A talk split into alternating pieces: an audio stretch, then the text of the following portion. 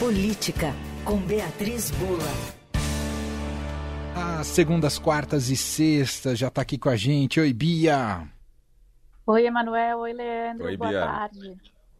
A Beatriz Bula participou de um almoço hoje com ah, integrantes do governo e banqueiros. Esse almoço acho que revela muita coisa, Beatriz Bula. Você estava lá e conta tudo pra gente.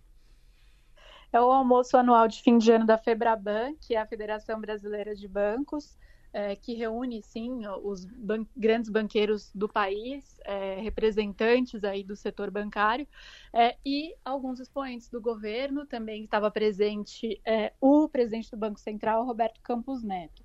É, isso mostra um pouco como anda a, a relação né, entre governo, entre setor bancário, como se desenrolou essa relação ao longo desse primeiro ano é, do governo Lula 3, né, esse terceiro mandato presidencial do Lula, o retorno do Lula ao Planalto. É, quem participou, na verdade, representando o governo, foi à distância o é, vice-presidente Geraldo Alckmin, que está como presidente em exercício durante a viagem é, do Lula para a COP, é, o também ministro da Fazenda em exercício, porque afinal de contas o Fernando Haddad também está na COP, que é o Dario Durigan, é, e o ministro de Relações Institucionais, Alexandre Padilha. É, enfim, um pouco do tom do que foi, do que foi é, dito por ali, né? É, os integrantes do governo é, fazendo questão de indicar como há uma relação amistosa com o setor bancário, de confiança é, mútua do setor privado no próprio governo, né? Isso aí na leitura dos representantes do governo.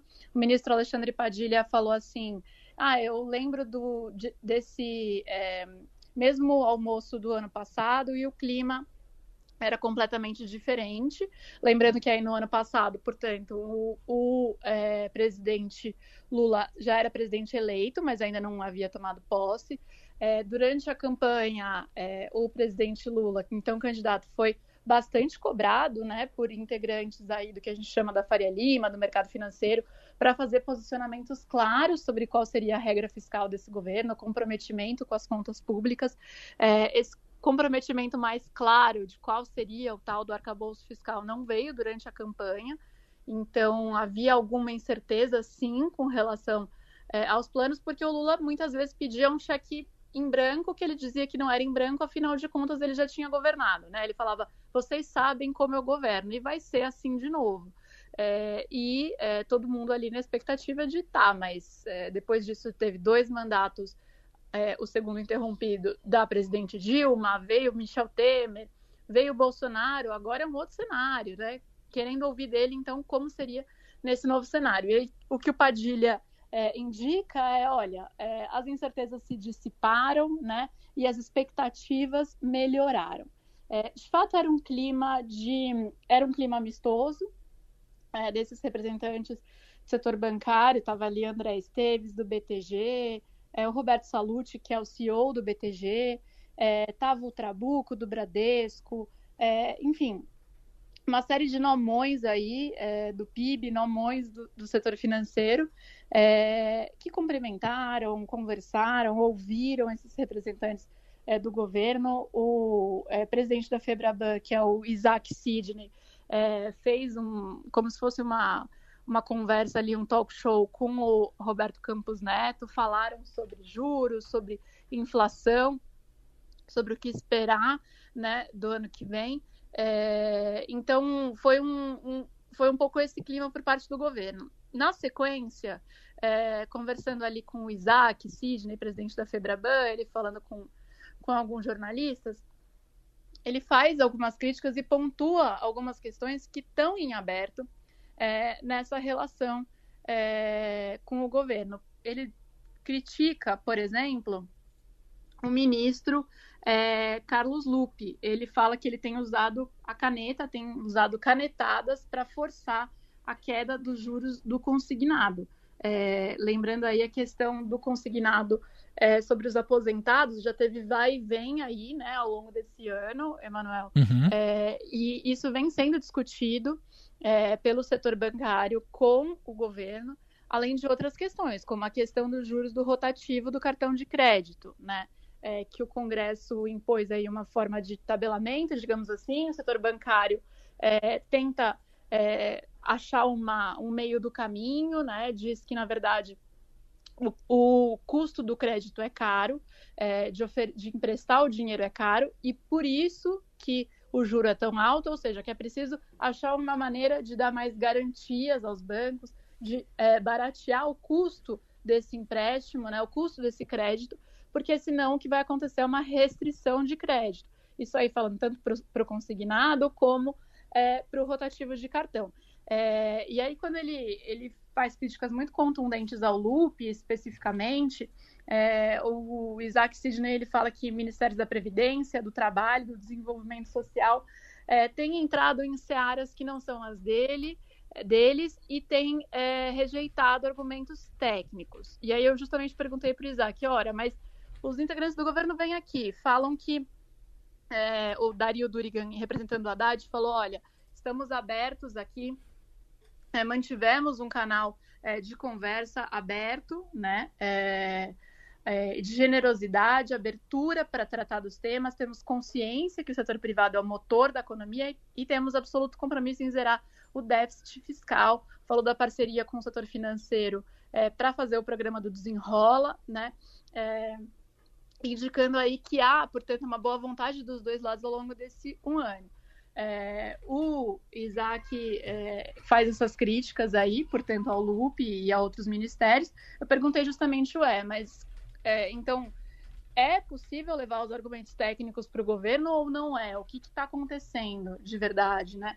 O que ele diz é que a leitura é que o cenário macroeconômico de fato está positivo, é, que a interlocução com a Fazenda tem sido muito produtiva, a interlocução com, direto com o Planalto então, ele fala do presidente Lula, fala do Alckmin, é, indica aí uma boa relação com o Padilha também, também tem sido boa, é, mas que em alguns ministérios, no nível da microeconomia, ele diz, é, há problemas, né? há questões. Então, é como se reiterasse aquela sensação sobre a qual a gente já falou aqui algumas vezes, de que o setor privado tem gostado e bastante do Haddad, né, uhum, Manuel? Uhum. Tem desconfiança no governo Lula, mas gostado da condução do Haddad.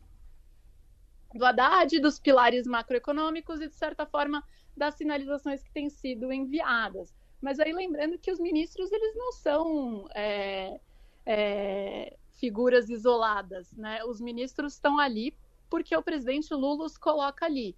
É, então é um governo de, é, que precisou formar uma frente muito diversa, né, para se eleger, para ganhar é, a eleição no ano passado e para conseguir governar também, né, com uma oposição é, muito fortalecida, que saiu da, da, eleição fortalecida, mesmo com a derrota do Bolsonaro, né, Manuel? Fortalecida no Congresso, é, fortalecida pela sociedade, diante do, da, da, quantidade de votos também que o Bolsonaro é, recebeu, ainda que não suficiente para se reeleger, mas foi uma votação expressiva. Então, é, o, o governo Lula precisou fazer essa composição. É, e a gente vê essas tensões o tempo todo presentes no governo, que não devem se dissipar, devem continuar, e que provavelmente são de interesse até do próprio Lula. Ou seja, um ministro puxa para um lado, outro ministro acaba puxando para o outro. É, mas o que a gente viu ali foi assim um momento de é, bastante elogio por parte dos banqueiros ao Campos Neto, né, no sentido de que ele teve resiliência para é, para continuar ali tocando o Banco Central, a despeito de ter sido alvo de muitas críticas. O próprio Campos Neto falou que é natural ter ruídos é, num, num, processo é, que ele fala que é um processo de avanço institucional com relação a autonomia formal né, do Banco Central. É, e ele fala que o primeiro grande teste dessa autonomia formal veio justamente com essa troca de governo, que os ruídos são normais, mas que não houve nenhum retrocesso institucional, ou seja, também colocando um pouco de panos quentes em todo o debate que houve esse ano.